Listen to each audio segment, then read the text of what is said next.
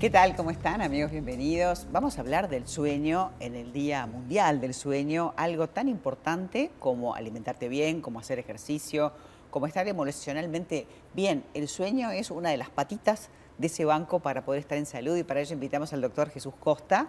Él hace medicina vitalista, tiene un posgrado en psiconeuroinmunoendocrinología, es docente de la carrera que hay en la UDE en Medicina del bienestar. Medicina del bienestar. Y me encanta esto porque está alineado con lo que nosotros hacemos y con lo que tú haces también.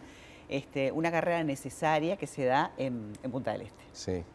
Eh, ha sido mi visión siempre de la medicina, de que tenemos que aprender a ver personas y no enfermedades, como decía el padre de la medicina hace 5.000 años, Hipócrates.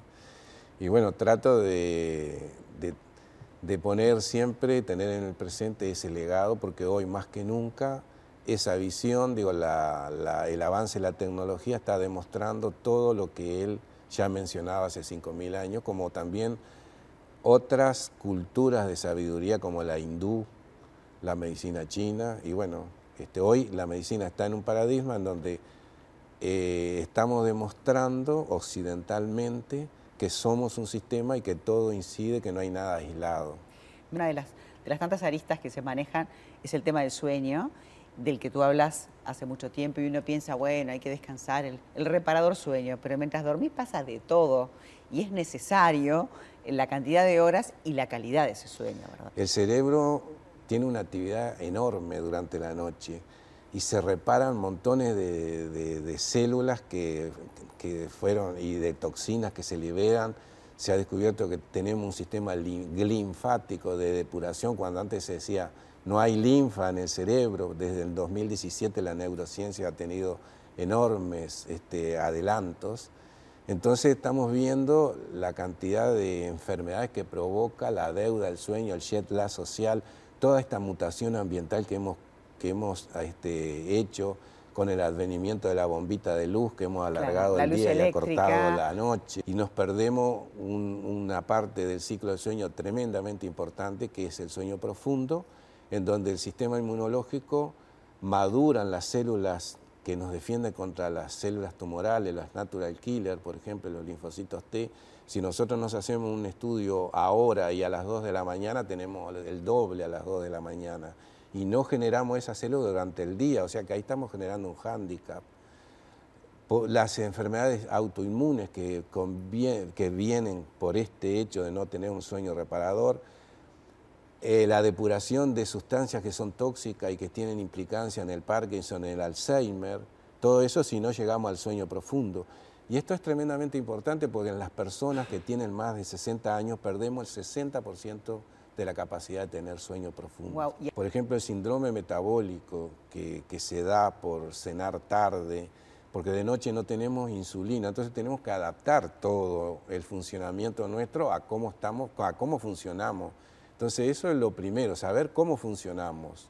El médico debe saber cómo funcionamos para trasladar, es decir, hacer una medicina traslacional, trasladar todos estos conocimientos científicos que ahora están, que no hay más argumento como para seguir viendo enfermedades y no personas y entender que la persona que está enfrente a nosotros no es un objeto, sino un sujeto. Entonces, para todo eso también es importantísimo, como decían los griegos, aprende a conocerte a ti mismo.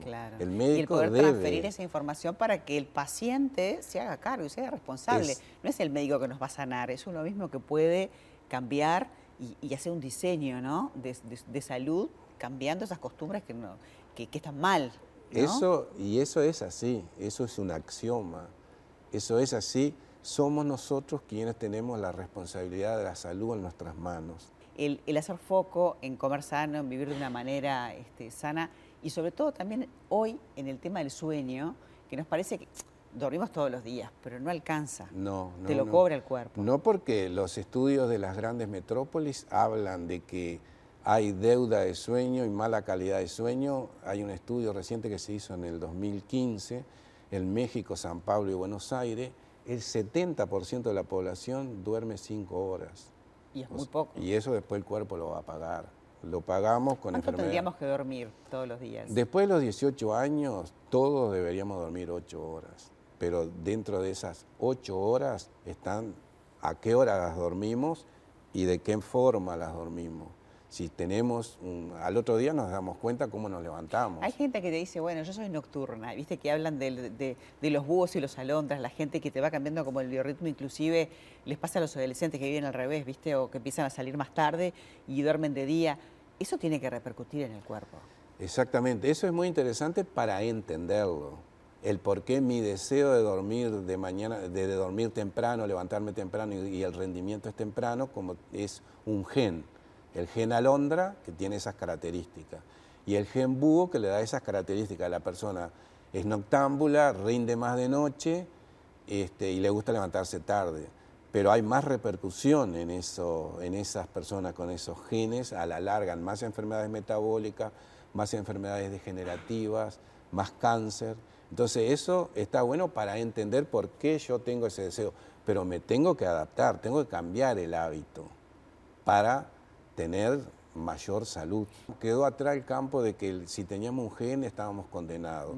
Hoy sabemos que el gen no tiene la autonomía. La epigenética, ¿no? El, cambio de todo el entorno, que eso representaría leer todo un programa entero de la epigenética, como así de la microbiota, ¿no? Que hablamos siempre de de la importancia de alimentarnos bien, pero también el sueño como alimento, hay que verlo así, ¿no? Claro, bueno, es re interesante, María, eh, hacer esta charla con alguien tan informado. Porque Muchas gracias. Bueno, es de lo que hablamos.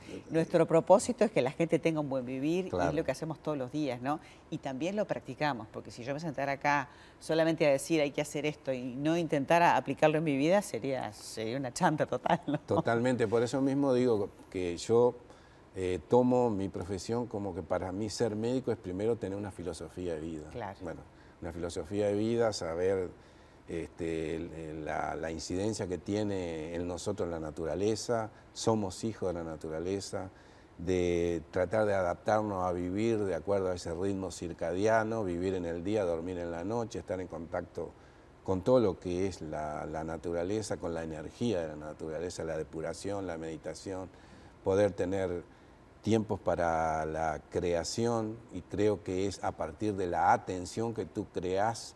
Creo que en este momento la mayoría de las personas tenemos la creatividad bloqueada por no estar atentos. Viste que hablamos de meditar y del mindful, de la atención plena, y lo que le pedimos a la gente es estar aquí ahora, ni más ni menos que estar centrado con uno mismo y saber que no está sentado acá, sentir el peso de la silla, cosas que serían como básicas, no habría que estarlas diciendo, sin embargo, estamos tan eh, en otra que nos distraemos, ¿no? Cosa que es muy difícil porque en este momento esa falta de atención eh, es lo que la neurociencia llama el cerebro divagante, que estoy acá personalmente, corporalmente, pero mi cerebro está en otras cosas y pensando y haciendo muchas cosas. Sí, sí, proyectando en el futuro, enganchado con las emociones en el pasado, pero físicamente acá, y esa disociación no lleva a buen puerto, sin duda. Y un cerebro divagante es infeliz.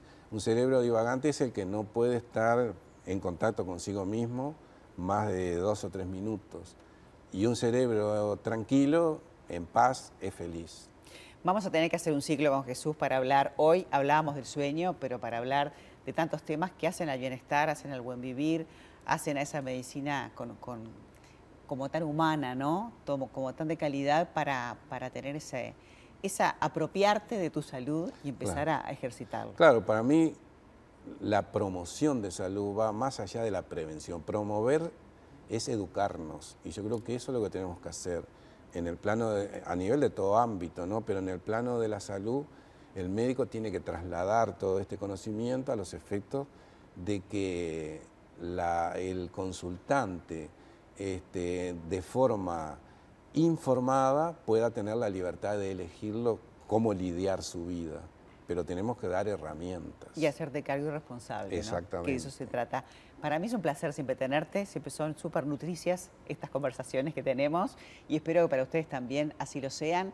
Así que a prestar atención a ver cómo estamos durmiendo porque seguro que en poquito tiempo haciendo esta higiene de sueño, te vas a sentir mejor. No, además tengo tratamiento específico con la melatonina a altas dosis, también con excelentes resultados. Sin tener que tomar fármacos. Sí, a los que ya estaban tomando hacía 15, 30 años, de a poco los han ido abandonando y bueno, y otros sin tomar, por supuesto. Esa es la idea básica. Bien. Jesús, muchísimas gracias. Gracias a ti. Para mí es un placer tener a Jesús y también que nos acompañes como cada día. Te esperamos con más buen vivir todos los días, un poquito antes de las 10 de la mañana en esta pantalla. Thank you.